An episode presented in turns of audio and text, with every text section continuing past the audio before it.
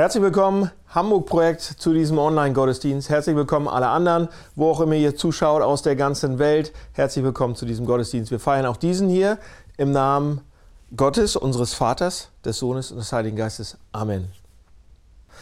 Heute äh, gibt es was ganz Besonderes hier im Online-Gottesdienst und zwar haben wir Hans zu Besuch. Ich habe euch äh, letzte Woche schon davon berichtet. Hans könnte mal mein Freund werden. Wir haben letzte Woche auch wieder daran gearbeitet und er ist tatsächlich heute hier und wird uns ähm, Gottes Wort sozusagen mal aufschlagen und gucken, was da drin steht aus Johannes 17 und er stellt die Frage, okay, ähm, was ist wirklich wichtig für Kirche heute und ähm, wird das so ein bisschen aus dem Text heraus beantworten, was für uns wichtig sein wird, auch in der Zukunft, aber vielleicht auch schon jetzt. Ähm, dafür würde ich gern beten, für ihn und äh, für die Predigt gleich. Vater im Himmel, vielen Dank für Hans, vielen Dank, dass er hier ist. Vielen Dank, dass wir ihm zuhören können und ich bitte dich, ähm, nimm seine Worte, dass die bei uns ankommen, dass sie auch was verändern und dass die uns motivieren ähm, für Kirche, dass sie uns heiß machen auf Kirche, dass wir Lust haben und Energie bekommen, um deine Kirche zu bauen in Hamburg, dein Reich zu bauen in Hamburg. Amen. Ich bin in einem christlichen Elternhaus aufgewachsen. Ähm, zum Gottesdienst zu gehen, zur Kirche zu gehen, gehörte immer zu, zu unserer Familie dazu. Auch in der Zeit, in der ähm, ich nicht so viel Lust auf Kirche hatte, 15, 16, 17, ähm, ich musste jeden Sonntag zum Gottesdienst. Wir hatten einen Deal mit meinen Eltern. Ich durfte so lange aufbleiben, wie ich wollte, so lange unterwegs sein, wie ich wollte, wann auch immer ich nach Hause kommen wollte, es war genehmigt. Hauptsache, Sonntagmorgens gehen wir zusammen als Familie zum Gottesdienst. Das war der Deal, das war die Regel. Ihr könnt euch vorstellen, wenn man 16, 17 ist, vielleicht kennt ihr das aus eurem eigenen Leben, aus eurer eigenen Familie. Wenn man 16, 17 ist und vielleicht ein bisschen halb verkatert, um 5 Uhr morgens, 6 Uhr morgens nach Hause gekommen ist, da hat man nicht besonders viel Bock auf Gottesdienst. Aber es gehörte zum Deal dazu. Also gingen wir zum Gottesdienst. Ich war immer der Letzte, der in das Auto eingestiegen ist. Mein Vater war schon genervt, weil er draußen gewartet hat mit Motor, äh, mit, mit angelassenem Motor. Und wir fuhren zum Gottesdienst und dann saß ich. Die Predigt ging die Musik war ein bisschen zu laut, klar, am Abend davor zu viel getrunken. Aber was mich richtig genervt hat, waren die Gebete. Es waren immer dieselben Leute, die fast dieselben Gebete gesprochen haben. Naja, in dieser Situation hat es gut gepasst. Ja, man konnte die Augen schließen, man hat so getan, als würde man beten und man hat ein bisschen gepennt. Aber dazwischen habe ich gehört, was die Leute so für Anliegen hatten. Es waren immer dieselben Anliegen. Es gab eine Dame, Schwester Julia. Schwester Julia hat immer für ihre Kinder gebetet, weil die unheimlich schlecht in der Schule waren. Und mir war das sowas von egal, wie ihre Kinder in der Schule waren. Aber sie kam jeden Sonntag im Gebet vor. Und dann betete sie noch für Krankheiten, für kranke Leute und für den eingewachsenen Fußnagel, den sie hatte. Ihr werdet es nicht glauben, das war ein Gebetsanliegen im Gottesdienst und er kam monatelang vor. Predigt ging, Musik ging auch, aber ich habe die Gebete die Gebetszeiten im Gottesdienst gehasst. Die haben mich echt genervt. Mittlerweile ist es anders. Mittlerweile muss ich sagen, ähm, es macht mir Spaß. Es macht mir Spaß, mit Leuten zusammen zu beten. Ähm, gar nicht so sehr, weil ich der, der dicke Beter bin und gerne bete, sondern ähm, weil es mir Freude macht, zuzuhören, wofür andere beten. Ganz oft sitzen wir in Sitzungen oder in, in Gebetsrunden mit, mit, mit, Freunden, mit Bekannten, mit Leuten aus der Gemeinde, aus der Kirche. Und äh, ich habe gar nicht das Bedürfnis zu beten. Alles, was die anderen sagen, passt so sehr zu dem, was ich auf dem Herzen habe, dass ich einfach nur Amen sage. Aber ich höre gerne zu. Denn wenn es etwas gibt, was Gebete offenbaren, dann das, was uns äh, im Herzen bewegt. Ich weiß nicht, wofür du betest. Wofür betest du, wenn du abends ins Bett gehst oder morgens aufstehst? Ich weiß nicht, ob du überhaupt ein Beter bist, ob das etwas für dich ist. Aber wenn du betest, wofür betest du? Eins kann ich dir sagen, du betest für die Dinge, die dir wichtig sind. Denn das haben alle Beter gemeinsam. Sie beten für das, was ihr Herz bewegt, für die Dinge, die wichtig sind. Heute wollen wir gemeinsam in einen Text hineinschauen, in dem ähm, es um wichtige Anliegen geht. Es geht um Anliegen Jesu selbst.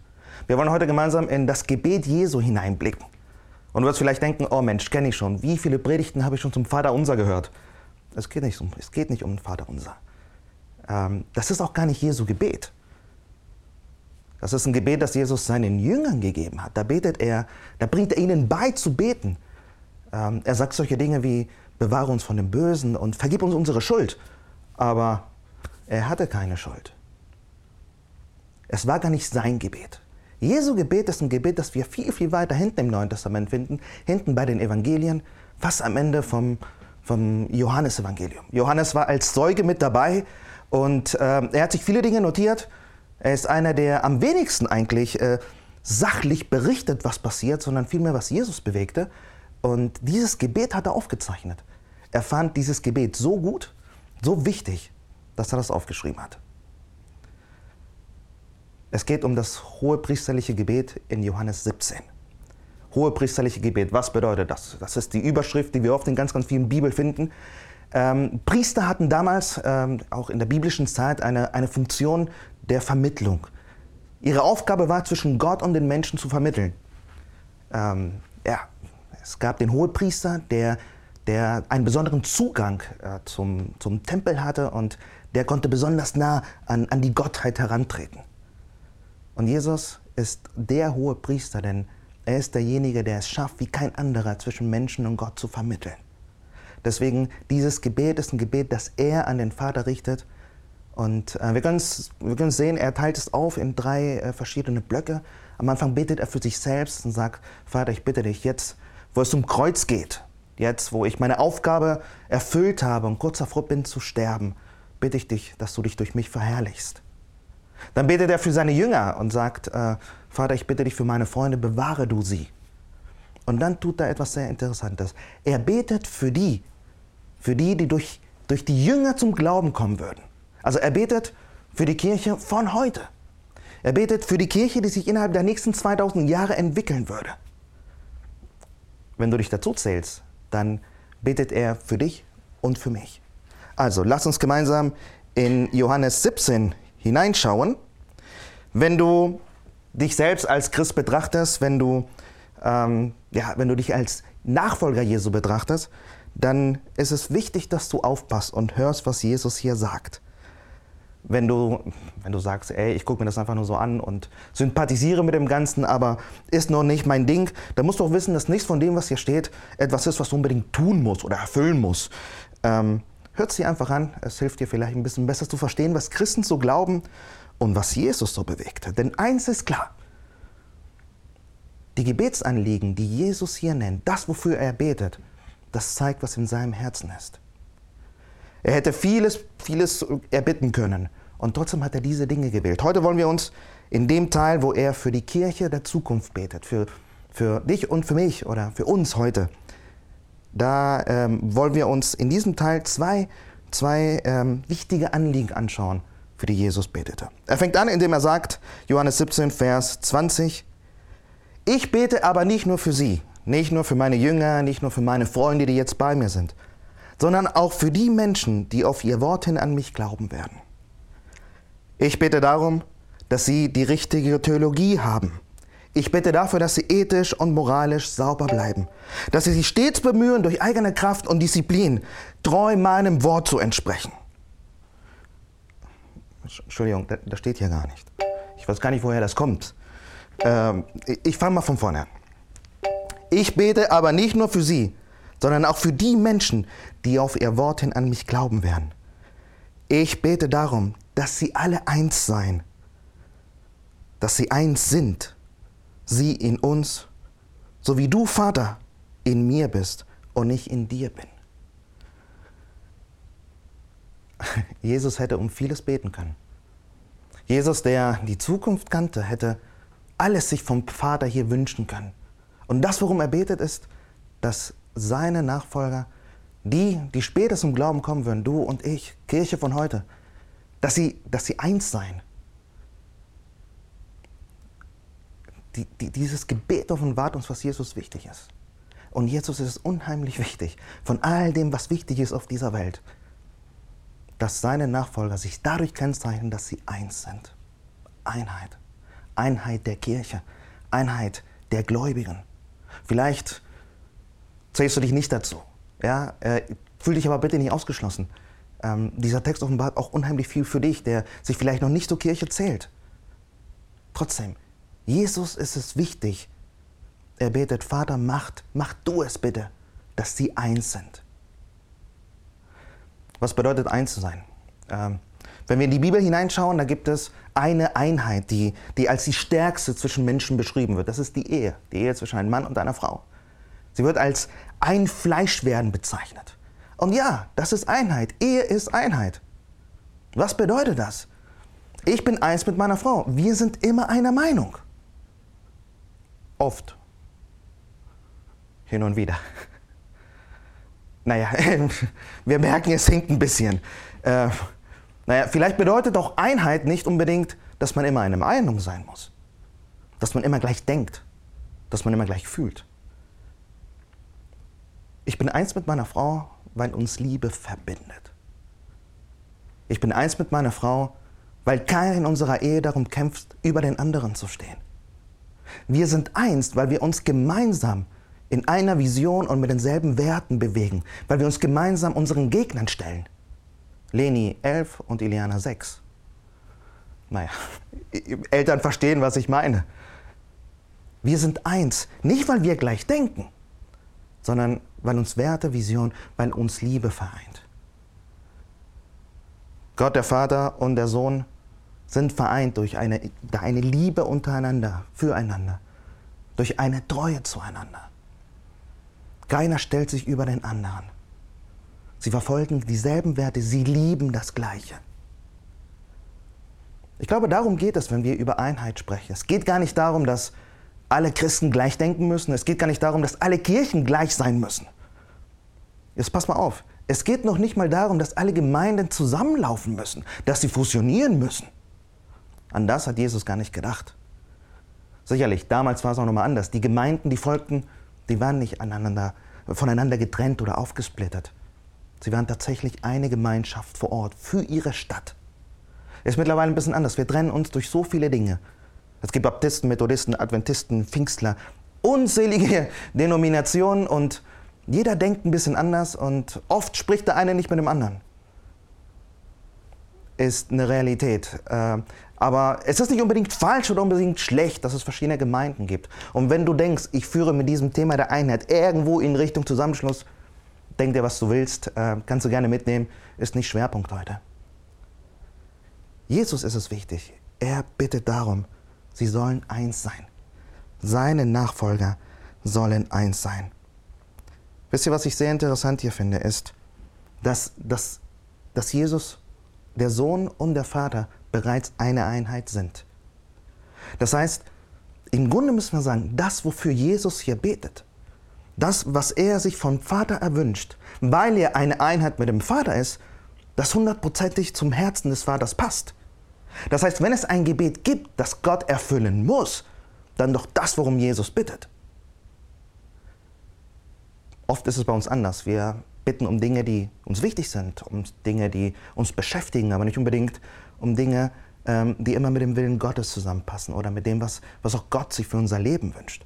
Gott wäre unheimlich grausam, wenn er uns allen das geben würde, wofür wir beten. Ich weiß nicht, ob ihr das Beispiel kennt von dem kleinen Mädchen, das darum betete, ähm, Gott äh, möge ihr die Zähne ihres Großvaters schenken. Lieber, lieber Gott, bitte, ich möchte solche Zähne haben wie Opa. Ja, das ist so einfach, sie in ein Glas zu stecken. Ich, muss, ich will sie nicht immer putzen müssen. Wir lachen über so eine Geschichte, wir wissen, Gott wäre unheimlich grausam, denn umso älter wir werden, umso mehr wissen wir, wie wertvoll Zähne sind. Ja, wir wollen sie nicht verlieren, wir wollen nicht irgendwas aufsetzen wollen. Aber ein kleines Mädchen weiß oft nicht, wofür sie betet. Oft ist es bei uns genauso. Wir wissen nicht, worum wir bitten. Und es ist gut, dass Gott uns nicht gibt, worum wir bitten. Aber bei Jesus ist es anders. Wenn Jesus betet, dann ist es doch etwas, was Gott erfüllen muss. Wenn wir darüber weiter nachdenken, dann bedeutet das doch eigentlich das, um die Einheit, die Jesus gebeten hat, dass Gott auch diese Einheit schenken muss oder bereits geschenkt hat. Das ist das Wundervolle. Auch hier sehen wir Evangelium. Auch hier sehen wir, dass es gar nicht darum geht, dass die, die eines Tages an Jesus glauben sollten, sich darum bemühen müssen, darum kämpfen müssen, darum bringen müssen, Einheit zu haben. Dass sie sich disziplinieren müssen, dass sie sich anstrengen müssen, aus eigener Kraft Einheit zu schaffen. Auch hier geht es darum, dass Gott etwas schenkt. Gott schenkt Einheit. wenn du an Jesus glaubst, wenn du ihm nachfolgst, dann sind wir beide eins. Egal wie unterschiedlich wir uns vielleicht sehen oder empfinden, das Samba-Projekt und die City Church sind eins. Jesus hat es vom Vater erbeten und der Vater hat es ihm gegeben. Warum klappt es oft in der Praxis nicht? Es klappt oft nicht, weil wir tatsächlich selbst durch unsere eigenen, durch unseren eigenen Individualismus, durch, durch das, was, ähm, ja, was wir selbst wollen und uns erwünschen, durch leichte Überheblichkeit, durch Mangel an Liebe, dadurch, dass wir vielleicht nicht dieselben Werte teilen, weil irgendwelche Werte verloren gegangen sind. All diese Dinge gehen verloren und dadurch geht auch Einheit flöten. Aber es ist nicht etwas, was wir erkämpfen müssen, es ist etwas, was gegeben ist. Wir müssen es bewahren. Sehr interessant.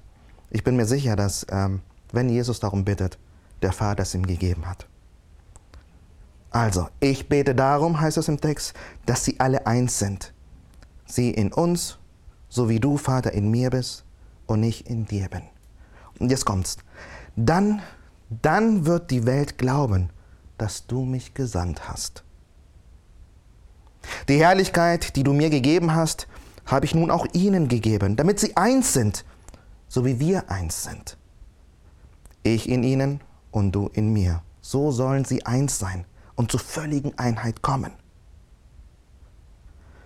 Damit die Welt erkennt, dass du mich gesandt hast. Wir wissen es, wenn du länger dabei bist, dann weißt du, worum es geht. Kirche, Gemeinde, Einheit unter uns verfolgt ein Ziel. Wir sind dafür da. Jesus ist es wichtig. Er betet dafür. Er betet um Einheit, damit Menschen an ihn glauben. Wir sind dafür da, um durch Einheit, gemeinsam, durch eine Vision, durch gemeinsame Werte, durch die Liebe, die uns verbindet. Wir sind dafür da, damit diese Welt glaubt, dass Gott Jesus gesandt hat, dass Gott selbst Mensch wurde, um uns in Beziehung zu ihm zu bringen.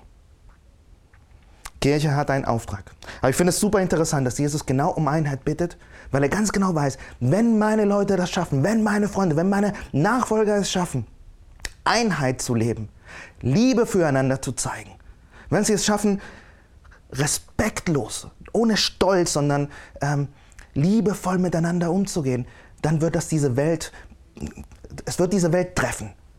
Diese Welt kann nicht unverändert bleiben, wenn sie sieht, wie meine Liebe in, in meiner Kirche lebt. Wenn wir uns die Geschichte anschauen, dann ist irgendwas passiert. Denn innerhalb von wenigen Jahrhunderten, drei, vier Generationen, da hat sich diese kleine Sekte, die, die vom römischen Reich verfolgt wurde, zu etwas so Großem entwickelt, dass es das römische Reich gesprengt hat. Sie haben kein Schwert benutzt, sie haben kein Schild benutzt. Es waren keine richtigen Kämpfer. Sie haben etwas getan, was ihre Gesellschaft von innen heraus verändert hat. Was am Anfang, was im ersten Jahrhundert ein Zeichen der Erniedrigung war, das Kreuz, ein, ein Zeichen des Schams, äh, des Todes, der, des, des, äh, der Kriminalität, des Bösen, entwickelt sich in wenigen Jahrhunderten so, zu einem wahren Zeichen, zu einem machtvollen Zeichen, das überall im Römischen Reich zu sehen war. Aus einer Sekte wurde, wurde eine Kraft, die die Gesellschaft verändert hat. Nicht durch Kampf, nicht durch Theologie, nicht durch richtige Ethik oder Moralität, sondern weil sie einander geliebt haben. Und sie haben sich nicht nur untereinander geliebt und füreinander äh, gesorgt, sie haben sogar für die Schwachen ihrer Gesellschaft gesorgt. Die ersten Christen haben sich nicht nur um ihre Witwen und Waisen gekümmert, sie haben sich um alle Witwen und Waisen gekümmert. Das, wofür das römische Reich keinen Platz hatte, das übernahmen die Christen. Kranke, Witwen und Waisen. Und sie liebten ihre Gesellschaft so sehr, dass sich ihre Gesellschaft veränderte. Sie liebten ihre Gesellschaft, ihre Einheit untereinander und die Einheit, die sie auch mit ihrer Welt lebten. Denn da steht hier drinne, sie sollen eins sein, so wie wir eins sind, damit die Welt erkennt, wer ich bin, sagt Jesus. Ich weiß nicht, aus welchem Kontext du kommst. Für mich, äh, in meiner Jugend und Kindheit, für mich war die Welt ein Symbol des Bösen. Ja, so wurde es mir beigebracht, die böse Welt. Wir Christen sind die Guten, wir sind drinnen und da draußen ist die böse Welt. Und wir sollen nicht der Welt gleich werden, wir sollen uns von ihr abwenden, die böse Welt. Ich finde es sehr interessant, dass Jesus Herz für was ganz anderes schlägt. Jesu Herz schlägt dafür, dass die Welt ihn erkennt. Johannes, der dieses Gebet aufgeschrieben hat, ist derselbe, der uns auch diese Worte überliefert hat, gleich am Anfang seines Evangeliums, wo er sagt, so sehr hat Gott die Welt geliebt. Die böse, schlechte Welt. Völlig egal, wie du sie siehst. Gott hat diese Welt geliebt. So sehr, dass er seinen einzigen Sohn gegeben hat, damit jeder, der an ihn glaubt, ihm nicht verloren gehe. Und vielleicht guckst du jetzt zu und denkst ja, sehr schön, das hat sehr viel mit Kirche zu tun, sehr viel mit der Gemeinschaft der Gläubigen. Was hat das mit mir zu tun? Guck mal, Jesus ist kurz davor, ans Kreuz zu gehen. Er ist kurz davor zu sterben. Er weiß, warum er es tut. Und dann betet er dieses Gebet. Und er sagt, Vater, ich bitte dich darum, dass, dass die, die an mich glauben, eins sein. Ich bitte dich um Einheit damit die Welt erkennt, dass das, was ich tun werde, der Weg ist, um frei zu sein. Frei zu sein von unserer Schuld, frei zu sein von dem, was uns belastet, frei zu sein von dem, was uns von der Beziehung zu Gott trennt, frei zu sein von dem, was uns daran hindert, Beziehung zueinander gesund zu leben. Er betet das, was ihm wichtig ist, das Wichtigste für Jesus, Einheit für seine Kirche und ein kräftiges Zeugnis in die Welt hinein. Warum? Weil du ihm wichtig bist. Jesus bittet darum, dass seine Kirche es, es übernimmt und es schafft, dir von dem zu erzählen, was ihm so wichtig ist. Und zwar, dass er die Welt, dich so sehr geliebt hat, dass er sein Leben für dich gegeben hat. Jesus hätte viele Dinge sich vom Vater erbeten können. Und er bittet um Einheit und er bittet darum, dass die Welt, dass du erkennst, wie sehr er dich geliebt hat. Er betet zum Ende. Er wünscht sich, dass wir zur völligen Einheit gelangen, damit die Welt erkennt, dass du mich gesandt hast, sagt er, und dass sie von dir geliebt sind, wie ich von dir geliebt bin. Vater, ich will, dass die, die du mir gegeben hast, dort sind, wo ich bin. Jesu Wunsch ist, dass die Welt erkenne und dass du und ich erkennen, wie sehr er uns liebt, dass wir vom Vater geliebt sind, so wie er selbst vom Vater geliebt war. Und er wünscht sich, dass wir bei ihm sind. Jetzt in einer realen, wahren, echten Beziehung, aber auch in Zukunft hin, auf Ewigkeit. Ich wünsche mir das, ich wünsche es dir. Einheit für uns, aber die volle Erkenntnis, wie geliebt wir sind. Dass wir es schaffen, durch diese Liebe, die, die uns erreicht hat, auch diese Welt zu erreichen.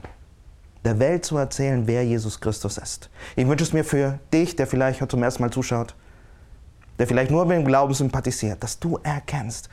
Ich wünschte mir, ich könnte der Spiegel sein, der dich das erkennen lässt. Aber schaut nicht so viel auf mich. Ähm, ich werde es wahrscheinlich verbocken aber gemeinsam. Die Einheit, die wir vielleicht als Kirche bilden, schafft es dir ein bisschen, das wiederzuspiegeln und zu vermitteln, wie sehr du geliebt bist. Gott segne dich.